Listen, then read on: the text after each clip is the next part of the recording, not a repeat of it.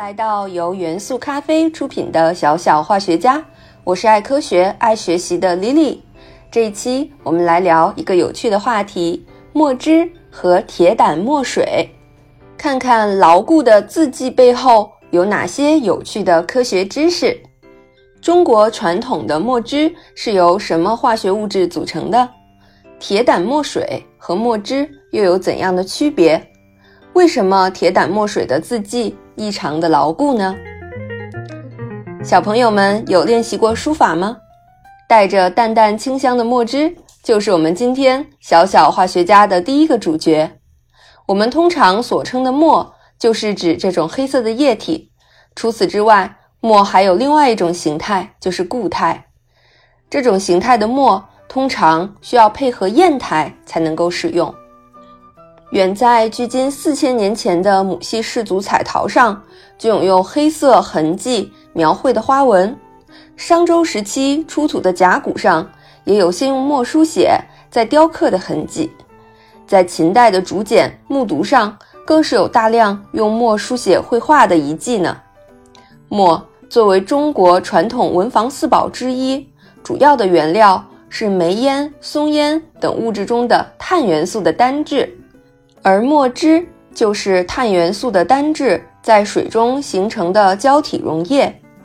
据记载，在古时候，人们焚烧动植物油、松树枝来收集火焰凝成的黑灰，就是用来调制墨和黑色颜料的。碳元素的化学性质稳定，在常温下很难与其他物质发生化学反应，所以墨色会经久不变。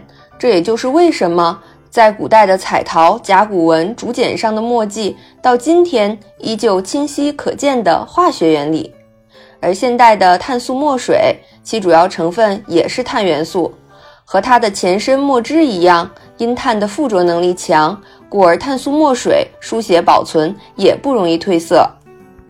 在古代的欧洲，人们书写使用的墨水是铁胆墨水。铁胆墨水可以说是今天钢笔使用的墨水的鼻祖。铁胆墨水是一种由植物中提取的鞣酸和铁盐混合而配制成的一种黑褐色或紫黑色的墨水。公元五世纪至十九世纪的一千四百年间，铁胆墨水是欧洲主要使用的墨水，直到二十世纪初仍被广泛使用。时至今日。仍有一些传统的钢笔和墨水制造商在生产和售卖这一配方的墨水。什么是鞣酸呢？鞣酸是一种有机物，纯净的鞣酸是一种黄色或淡棕色的粉末状固体，溶于水。工业上，鞣酸被大量的用于皮革制造。人们把生的猪皮、牛皮用鞣酸进行化学处理。能够使生皮中的可溶性蛋白质凝固，于是本来放上几天就会腐烂变臭的生皮，变成了漂亮、干净、柔韧而经久耐用的皮革。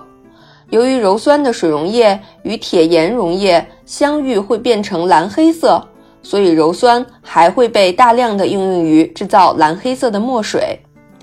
在了解了鞣酸这种化学物质之后，那么。如何来利用鞣酸制造铁胆墨水呢？我们可以准备两个瓶子，一个瓶子里是铁钉和食醋反应生成的铁盐溶液，另外一个瓶子就是利英提取物制成的鞣酸。混合两个瓶子里的溶液，就可以得到铁胆墨水了。刚刚提到的丽英是一种蚜虫寄生后形成的球状物，在一些植物上比较常见。这种物质里面含有大量的鞣酸，使用铁胆墨水进行书写后，墨水接触空气会氧化为固态的氧化物，附着在书写的纸面上。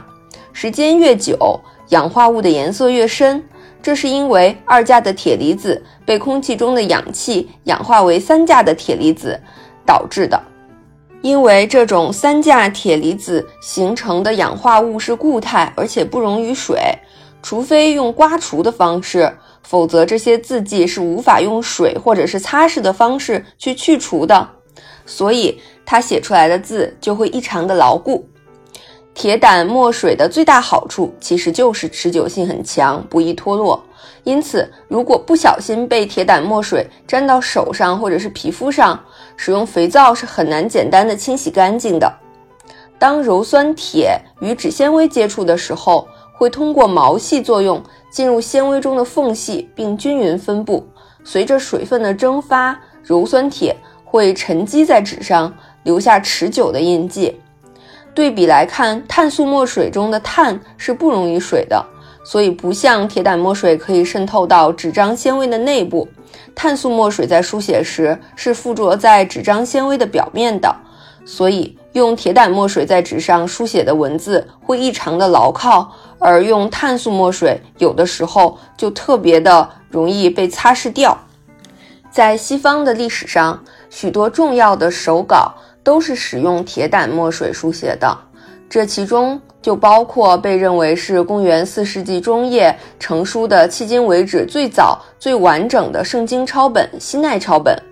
现存的绝大多数中世纪和文艺复兴时期的手稿也都是由铁胆墨水所善写，只有极少部分是用炭黑写的。达芬奇的许多绘画作品也是用铁胆墨水创作的。